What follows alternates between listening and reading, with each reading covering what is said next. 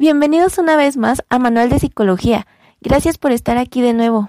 Hoy tenemos un episodio para concientizar a la sociedad. Así es, orientado a la prevención de violencia en el contexto familiar, ya que esto puede llegar a causar que el niño haga bullying o cualquier tipo de violencia como la de género.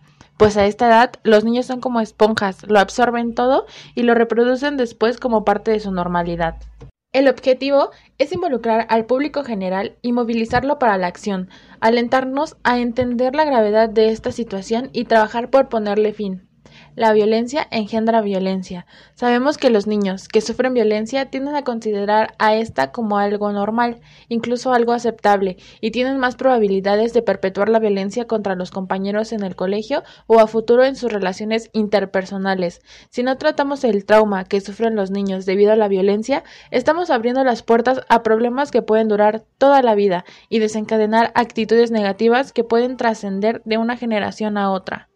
Cuando las familias, los cuidadores, los padres y madres reciben educación acerca del desarrollo de los niños desde temprana edad, aumentan las probabilidades de que ellos empleen métodos de disciplina positivos.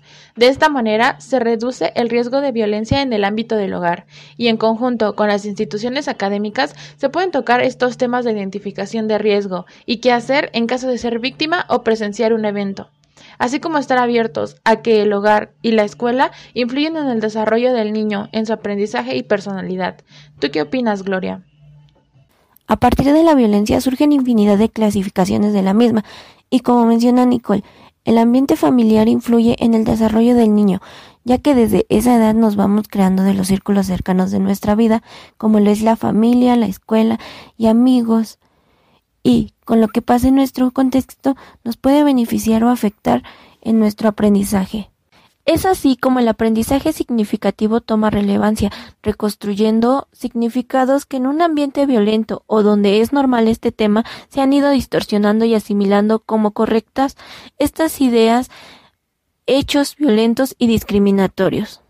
A mi parecer, Aún los niños de estas nuevas generaciones, como han crecido o son criados por sus abuelos, tíos e inclusive sus padres, están siendo influenciados por estas ideas y distinciones de género, como lo es el rechazo a las parejas LGBT, los roles de género como niñas en cocina y niños en cosas de trabajo, asimismo como la clasificación de colores, juguetes, entre otras, y con todas estas ideas limitamos a los niños en su desarrollo y criterio liberal.